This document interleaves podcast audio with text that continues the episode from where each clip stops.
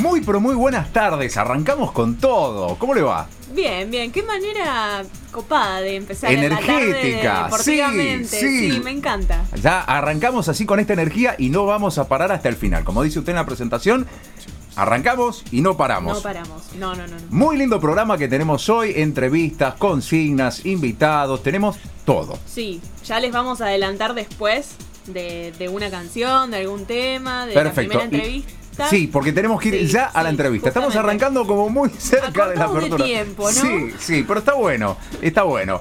Vamos a escuchar una canción rápidamente y ya nos vamos con el primer invitado, Rubén Resola, palista de la selección argentina de kayak. Sí, de canotaje. Exactamente. Anclado en mi presente. Y ahora sí, lo tenemos en línea a Rubén Rezola, palista de la Selección Nacional de Canotaje. Hola Rubén, ¿cómo estás? Hola, ¿todo bien? Buenas tardes. ¿Qué tal. Rubén? Buenas tardes, muchísimas gracias por atendernos. Estuvimos eh, un ratito charlando con vos antes de, de salir al aire. Bueno, la primera pregunta que te queríamos hacer, que nos, nos genera curiosidad, eh, tiene que ver con esto de cómo, cómo empezaste eh, con el deporte, cómo te acercaste a- al kayak. Y miren, yo soy, bueno, como saben, soy de Santa Fe Capital. Eh, arranqué a remar después de, ver eh, el deporte en, la televisión. No me acuerdo si eran unos Juegos Panamericanos o Juegos Olímpicos. Ahora realmente no me acuerdo. Estaba Javier Correa, eso sí me acuerdo. Y como a mí siempre me gustaron los deportes acuáticos, le pedí a mi mamá que me lleve a hacer ese deporte. Y fuimos al club acá al Quillá, que está el lago en el medio de la ciudad. Y arranqué a los 12 años aproximadamente, 11, 12. Y de ahí, a partir de ahí, nunca, nunca más me alejé del deporte. Pero fue así. Me llevó mi mamá al club, eh, me ofreció hacer otro deporte, le dije que no. Es más, eh, no sabía cómo se llamaba en ese momento, como muchas personas todavía, eh, todavía no, no, no diferencian bien lo que es el remo y el canotaje. Y, pero le dije que no quería hacer remo, le dije que quería hacer ese deporte. Así que, bueno, me llevó al club y arranqué. Y lo bien que hiciste, Arranqué y lo bien que hiciste la- porque eh, ese camino de, de deporte te llevó a los Juegos Olímpicos. Sí, la verdad que era algo que, que nunca había imaginado y, bueno, siempre fue mi sueño de chico tratar de, representar a la Argentina en, el alto nivel, pero no sabía que se me iba a dar eh, ni siquiera dos veces, que iba a ser po- poder cumplir el sueño de ser finalista olímpico. Y bueno, y después otros otros lindos resultados y lindas experiencias que me han tocado vivir, eh, la verdad que era algo in- inimaginable el deporte, digamos, a mí eh, completamente me, me forjó como persona y como atleta, pero principalmente eh, es eh, mi ente educativo, digamos, el, el canotaje. Así que nada, estoy muy agradecido por todo lo que me ha tocado vivir. O sea, hasta el día de hoy seguirías eligiendo este deporte. Sí, sí, sí. A pesar de, o sea, aunque sepa quizás que, que- que es un deporte muy complicado y que no tiene el reconocimiento que tendría que, que- tener, nosotros en- en- entrenamos, todos los atletas entrenamos con un sacrificio enorme, eh, eh, le, falta todavía mucha difusión, mucha infraestructura, pero, pero así todo eh, lo volvería a elegir, lo volvería a elegir porque porque no, no me arrepiento de nada, pero, pero sí.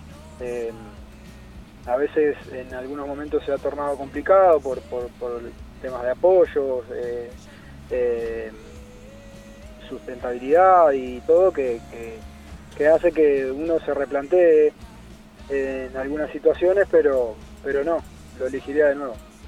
Justamente te quería preguntar algo relacionado a lo que dijiste y es eh, cómo fue entrenar en plena cuarentena. Y la verdad que fue duro, fue duro. Eh, al principio no tanto porque, bueno, era un, un- escenario de entrenamiento nuevo, eh, venía de competir y estábamos con la cabeza en, la clasificación en los Juegos Olímpicos, al igual que este año, entonces eh, no, no, no la, cabeza seguía funcionando a nivel competencia. Tuve, tuve que montar todo en mi casa, un gimnasio, eh, aparte vivo en un departamento de 40 metros cuadrados. Y bueno, con estaba con el perro, así que armaba el gimnasio, lo desarmaba, acomodaba todo. eh, eh, iba al simulador, la gente del gimnasio y bueno, el consorcio me, dieron la posibilidad de, también de, andar por el edificio porque eh, vieron que al principio estaba muy complicado, entonces a veces te veían con cara rara algunos vecinos.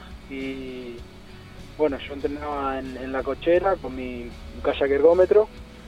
Por suerte tengo un kayak ergómetro, otros chicos no, con- no contaban con, con, e- con ese, con ese aparato. Yo lo tengo porque es mío, me lo, me lo regaló un sponsor. Y así que por suerte no tuve mucho, mucho percance con, con todo lo que es elementos. Y bueno, después todo se demoró mucho y la motivación iba cayendo y trataba de poder mantenerme, pero bueno, ya después ir a entrenar y levantarse todos los días con las mismas ganas, sabiendo que los Juegos Olímpicos no se hacían y que estaba muy complicado todo, eh, bueno, como era de saber, la motivación iba aflojando. Así que a lo último, por suerte, cuando ya estaba por... eh, ya casi no tenía ganas de entrenar, eh, abrieron, nos abrieron las puertas del club acá en el Quillá y, e hicieron lo posible para que nos den la habilitación y bueno, pudimos arrancar, así que acá seguimos. Eso fue, bueno, me lo tomé como unas vacaciones, así que eh, me, me hizo bien, me hizo bien para poder afrontar todo lo que quedaba de ese año y de este año. Rubén, sabemos que durante la pandemia, durante un, un momento, te, te hiciste famoso, te volviste viral por haber ofrecido, por haber donado una parte de tus ingresos. Y bueno, queríamos preguntarte qué es lo que te llevó a, ofrecer ese, ese dinero que, bueno, eh, eh, es tuyo, es parte de tu preparación y sin embargo lo ofreciste abiertamente. Sí, eh, y ese es un tema, digamos que ahora que estoy más informado y todo, no, no lo pude hacer porque en su momento no había recibido tal eh, subsidio por unas cuestiones eh, dirigenciales, digamos, que hicieron que yo no, no tenga ese, esa beca extra- extraordinaria. Lo hice por otro lado, por mi cuenta y en silencio, pero es un tema que todavía estoy eh, luchando porque no lo recibí. eh, nada, así que preferiría no hablarlo. Pero, pero nada, fue una, una injusticia para mí lo que pasó en plena cuarentena con ese tema y en cuanto al tema de mi beca específicamente. Así que nada, ahora yo sigo luchando para que esas cosas no, esas cosas no, no, sucedan más. Ya me lo reintegraron, ya eh, tuve que hacer eh, mucha movida para eso, me influyó muchísimo psicológicamente y durante todo el 2020, pero bueno, ahora acá ya estamos y lo hice, hice la donación, pero bueno, a mi manera, desde lo que pude, para eh, cumplir por lo menos con lo que dije que iba a hacer. Rubén, sos palista de velocidad, ¿no? De 200 metros en especial. Sí. ¿Alguna vez te interesó otro tipo de canotaje o de carrera?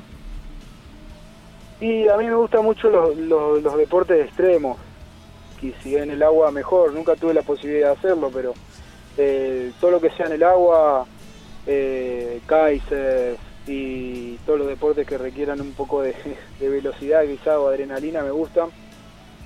Pero si sería, si tendría que elegir algo familiarizado al kayak sería eh, las aguas rápidas, por ejemplo, que, es algo que bueno que, que requiere también mucha adrenalina, o que viene, eh, se compite en modo freestyle también.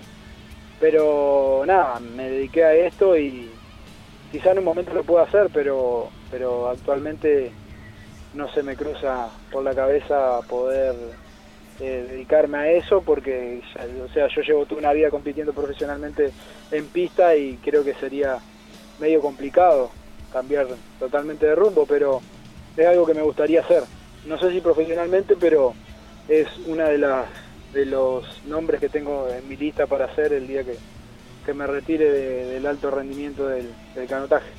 Claro, más como un hobby, digamos. Sí, sí. No, ya tengo. Sí, puede ser, sí. Eh, yo creo que nunca dejaría de, entrenar o de remar, eh, aún así retirado. Pero. Pero sí, mi hobby yo lo tengo como por el lado de los autos, digamos. A mí me gustan mucho los autos. Eh, lo tendría como un, un método, otro método de entrenamiento. Mi idea no sería eh, alejarme, sino seguir entrenando, pero bueno, de alguna otra manera, para mantenerme, porque me gusta, me gusta entrenar, me gusta estar saludable y, y bueno, eso sería una manera de, de un poco descansar de- del kayak de pista. O también kayak de mar, pero bueno, acá no tengo mar, así que eh, eso, eso también me limita. ¿Y ahora cómo te preparas para la Copa del Mundo en Hungría? La verdad que muy bien, eh, ya eh, hice casi todas completas las concentraciones de este año, eh, así que vamos a entrenar a La Plata por, bueno, por el tema de la pandemia. Eh, por suerte no, no tuvimos restricciones, estamos entrenando en el Club Regatas La Plata. Y somos dos, digamos, definimos entre dos, cada uno 200 metros el- la Plaza Olímpica, si es que, bueno, oficialmente, eh, que, que así parece, si es que oficialmente brindan la plaza que, que habría obtenido yo en, en el Campeonato del Mundo del 2019.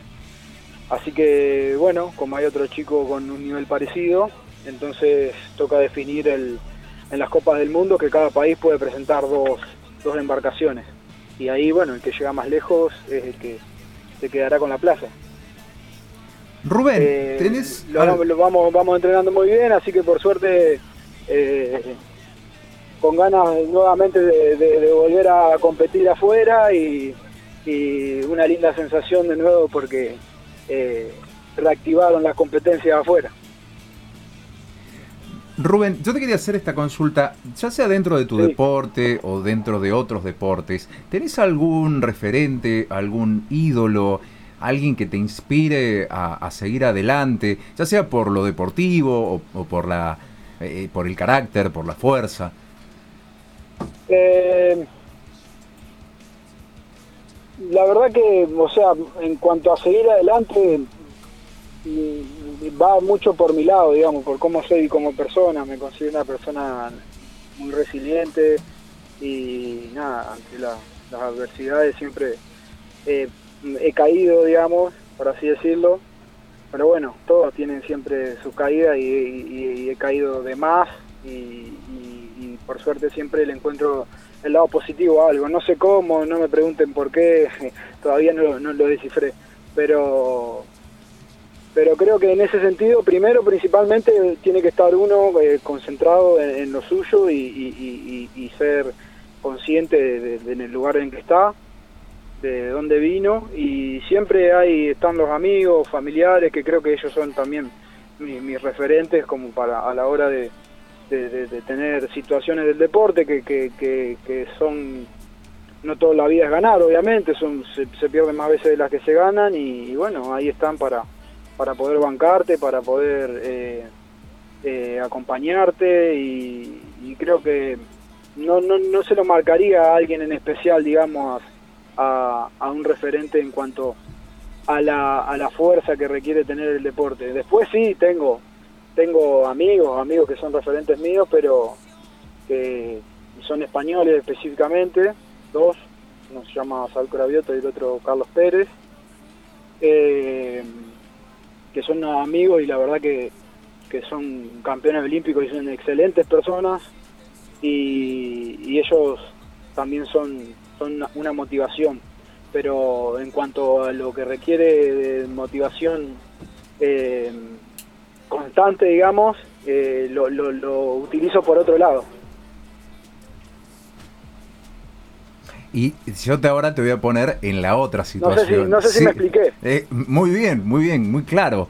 Yo te, ahora te voy a poner en la otra posición. ¿Qué le dirías a un chico que se te acerca, eh, un chico que recién está comenzando la práctica deportiva y te pregunta, eh, te pide algún consejo, alguna palabra como para comenzar?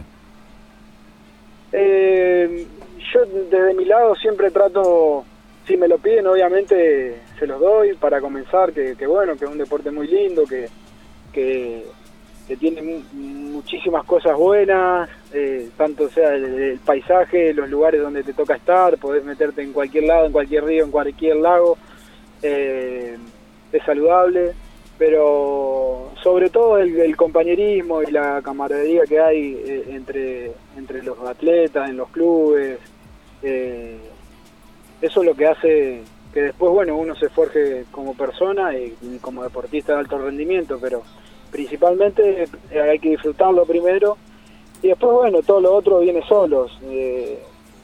a medida que vas entrenando, vas creciendo, vas jugando, todo, todo se va dando si, si así lo querés, si querés competir, si querés hacerlo en modo recreativo.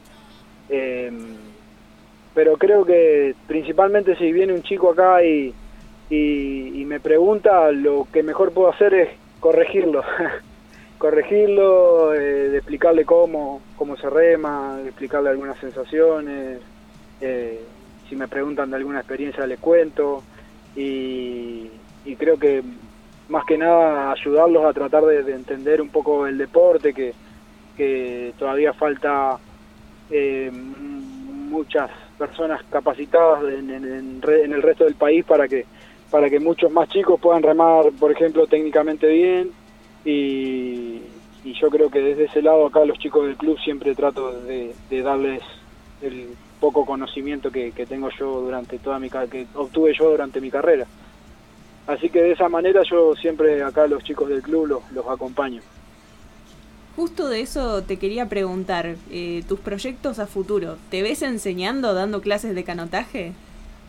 No, nunca, nunca, nunca, nunca, nunca me vi eh, enseñando. Sí, a veces si me preguntan o me dan un consejo los chicos de, por ejemplo, de cómo largar, de, de cómo va el remo a la hora de largar, cómo se posiciona cada uno, o a quien tenga que ayudar o, darle un consejo, que no, no para todos es igual, porque todos somos uno más alto, otro más chico, más corto, más rápido, más lento.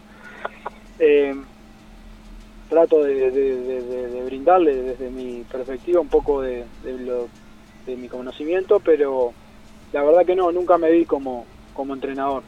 Podría ser, pero me veo más eh, tratando de, de- de- de reorganizar eh, los pilares de- del deporte en algún momento, desde de un lugar más eh, directivo, digamos. Sí, puede ser. Pero eh, actualmente estaba estudiando kinesiología, así que eh, ese creo que en, en su momento y en el futuro va a ser mi rumbo. O sea, todo relacionado al deporte. Sí, sí, sí, sí, sí, sí. Sí, todo relacionado al deporte, así que sí, aparte, bueno, creo que me decidí a que me guste eso para eh, a ejercer, digo, a estudiar, perdón, para que por las vivencias que he tenido, por lesiones y, y todo lo que se refiere al, al movimiento y a la fisiología, fisionomía de- del, del canotaje. Sí, se nota que, que te gusta, que te apasiona. eh, te queremos agradecer por este ratito que nos viste. eh, te Bueno. deseamos todos los éxitos. Que, que te vaya súper bien. gracias. Así que eso. Gracias, gracias, gracias a ustedes y les mando un gran saludo. Eh, bueno, gracias por, por darme este espacio para poder comentar un poco de este deporte tan poco conocido todavía. Y vamos a tratar de que se siga conociendo, por supuesto. Siempre de este lado Bueno. apoyando.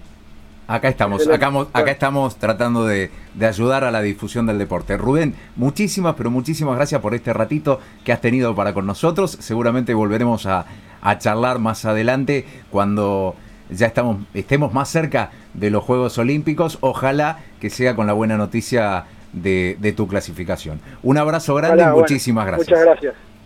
Gracias, gracias. Déjame bueno, mandarle un saludo a mi Sí, familia, no. a mis amigos y a mis auspiciantes. Sí, como no, Eh, adelante. eh, bueno, Sotic, que es una empresa de, que se dedica a, a fabricar andamios. Eh, Red Sport, que bueno, también está eh, en Rosario, creo que tiene una de las sucursales allá, que, que me está auspiciando ahora actualmente. Y bueno, ENA, los suplementos ENA, y, y ninguno más. Así que bueno, agradecerle a ustedes también por, por la difusión y por darme el espacio este. Un abrazo grande, Rubén. Muchísimas Gracias, gracias. a ustedes, hasta luego. Se llama Rubén Resola, es miembro de la selección nacional de kayak y también pasaba por Deportivamente. Ya estamos de regreso, no nos daba el aire el operador. No. Se enganchó con, el, Con el tema, tema. y escuchaba y nosotros estábamos aquí esperando que se encienda la lucecita roja.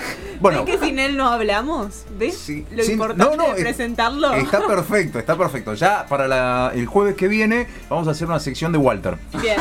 Sacamos la sección del amor, un invitado menos y hacemos la sección de Walter. Bueno. Que son 15 minutos continuos de Walter hablando de cosas de Walter. Bien. Ah, yo pensé que iba a ser usted hablando de mí, em, de, de, Ah, lo, buen- que lo- de lo bueno que soy, de mi belleza. que le hagamos todo. un club de fans. Ah, perfecto. ¿Quiere que lo invitemos al programa y hacemos una nota y lo, lo- lo presentamos? Y sí, eh, Como un artista. Claro, exacto. Hablando de lo, de lo mismo, eh, ¿para cuándo tenemos su, su tema, su video? Probablemente, uh, yo diría que ya a principio del mes que viene ya estaría el tema Nos va a avisar, me imagino. Y puede ser que sí, puede ser que no. No, mentira. Será sorpresa. O- obviamente que sí, obviamente que sí. Lo queremos aquí presentando su tema, su video y todo lo demás. Sí, sí, olvídate. Conferencia de prensa y todo. Completo. Eh, y usted, usted en mi video parece bailando en su atrás, si no me equivoco, ¿no? Siempre, se tiene- siempre hace una de más. Siempre una de más. No le podemos. no, Yo soy testigo de que usted le tiró. Siempre una de más. Bueno, y así como así hemos llegado a la sección del amor. Tenemos una consigna muy interesante. Así es. ¿Se enganchó la gente? Sí, se enganchó. ¿Quiere que empecemos a abordar ese tema? Sí, repetimos la pregunta. ¿Buscas un estereotipo cuando te gusta alguien? No sé. Vamos a leer. Tiago dice. Tiago dice. No busco estereotipo, pero tiene que medir más de cierta, de cierta altura, simpática y compañera. Sin decir que no busca Pero es un estereotipo, estereotipo. busca un estereotipo. Claro. Eh. ¿qué le pasa con las enanas? ¿Qué, qué, qué tiene que me que busca una alta? ¿Qué tiene? Pero el señor le gusta, el chico quiere, le gusta eso, se siente cómodo con eso Capaz y que es busca una persona alta también. y no que- Pero te imaginas que mide unos 60, unos 60 y dice, no, tiene que medir más de un 80 para que esté conmigo. Tipo, ¿qué- qué- Bueno, eh, qué sé yo, son el- la- Sobre gustos. Claro, mientras que la otra persona esté cómoda. eh, Lo, lo- lo complicado es cuando quiere imponerse, si vos tenés que salir conmigo. Ahora, si la otra persona está cómoda, eh, ah, eh, hemos visto muchas parejas de él bajito y ella alta, ella alta y el bajito, o al revés, o sea, Hay de todo. hay de todo, hay de todo. David dice, no, no, para nada, mientras sea buena mina y me aguante, eso es difícil, aclara, está bien. Estamos ahí. Sí, como entre un Estamos sí y un ahí. Me gustó esta respuesta de Mateo que A ver, dice, a ver. no es algo que se busca, pero está en el imaginario colectivo. Es difícil salirse a veces.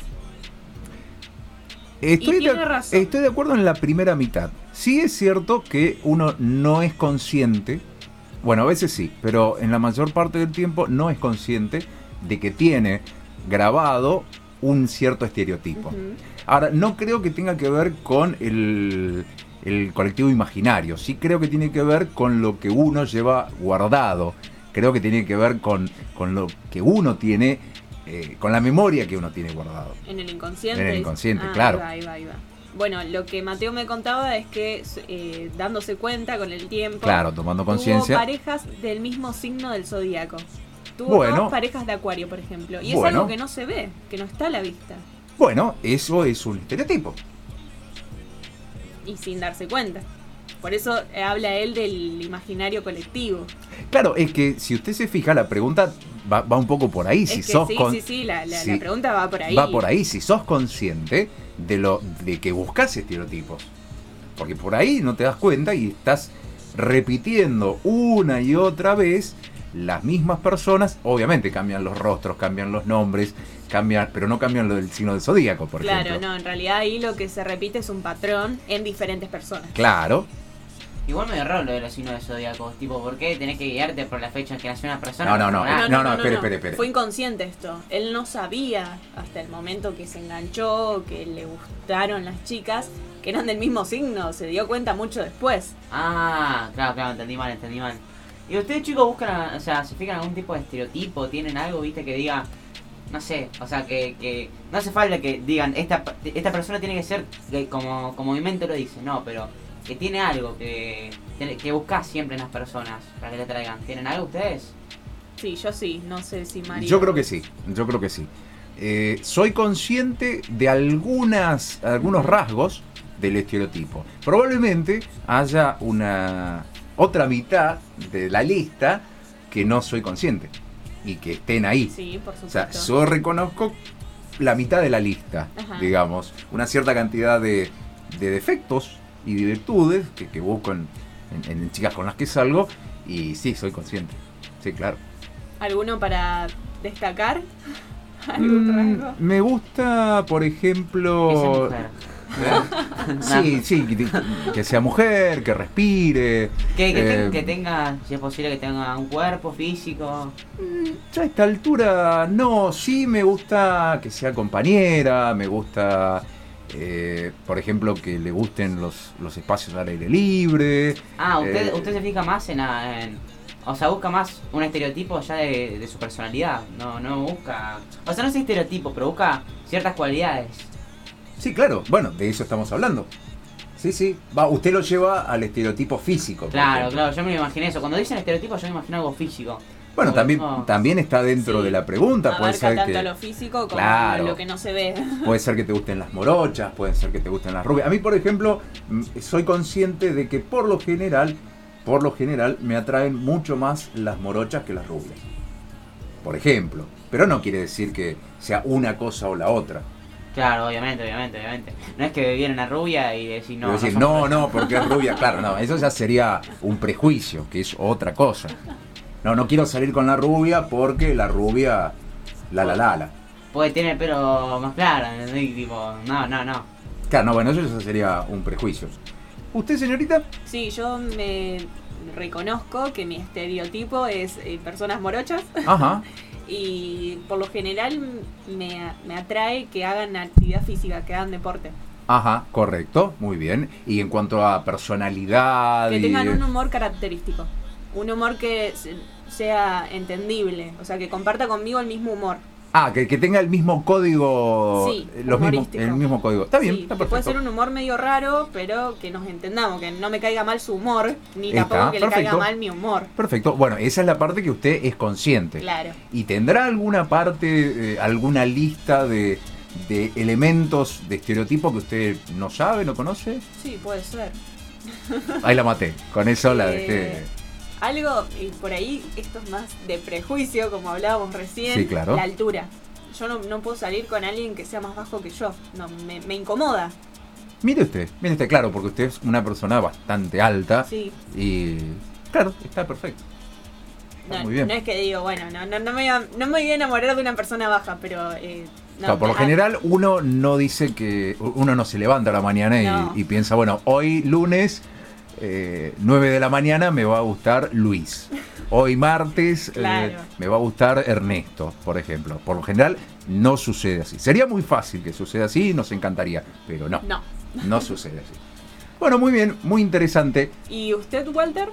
No, yo, la verdad, no, no, no tengo ni idea. Cualquier colectivo lo deja bien. No, Olvídese. o sea, no, que me deja bien, Olvídese. Sino, que no busco un estereotipo, ¿entendés? Por ahí sí más me fijo, no sé, en, cier- en cierto rasgo de la personalidad, me gusta que sea más abierta, más, no sé, más, ¿cómo te explico? Que no sea tan, tan retraída, que, que vos puedas tener una conversación bien con esa persona, que sea piola, que, que te hable, que te tire el tema de conversación a vos también, porque si vos la hablás, la hablás, la hablás y nada. O y sea, no le gustan las y no sé. tímidas. Claro, Claro, le gustan las personas extrovertidas. Claro, ya yo, o sea, yo me considero, apenas, apenas yo conozco a una persona, yo soy bastante tímido, pero ya cuando empieza a hablar conmigo, soy lo más extrovertido del mundo. Y me gusta más o menos, viste, que sea así, que se pueda crear una conversación bien. Claro. A usted le gusta una, una chica, en este caso, que le facilite los primeros momentos de la relación. Claro, que no sea todo tan, viste. Que no eh, tenga que usted remarla. El remar en dulce de leche, tanto no. Y después también, Sí, tipo, me, me- me identifico con eso, a mí también me, me, me- me genera una cierta distancia cuando uno conoce, pero no solamente con las chicas, también con, con- con chicos o con, en las personas general. en general. Me, me molesta, me genera distancia este tipo de personas con las cuales eh, uno tiene que eh, esforzarse mucho más para, para conectar. Me gusta o, o me siento más cómodo con, con esas personas con las cuales uno conecta eh, Sí. eh, más rápidamente. Sí, igual a veces uno tiene como que ayudar también a que los demás se suelten, a hacerlos sentir cómodos para que esa persona de- deje un poco de lado la timidez. Me, me ha pasado con amistades muy cercanas que tengo que al principio yo saludaba y no me contestaban de la vergüenza que tenían y al día de hoy son mis mejores amistades. Usted es muy locutora. Usted es muy locutora. Eligió perfectamente la, la profesión. Usted, claro, usted, a usted le gusta atraer, generar eh, simpatía, generar un buen ambiente.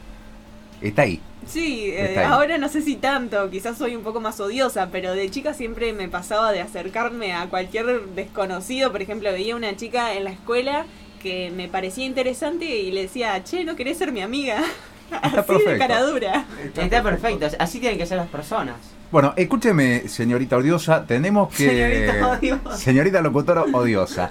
Eh, nosotros tenemos que ir a buscar el segundo Sí. invitado. En este caso, segunda invitada. Vamos Que- por ella. que le vamos a preguntar qué opina sobre esta consigna. Bueno, me A parece ver bien. si ella tiene un estereotipo también a la hora de buscar pareja. Señor eh, operador, ¿nos acompaña con una canción en esta sección mientras vamos a buscar a la próxima invitada?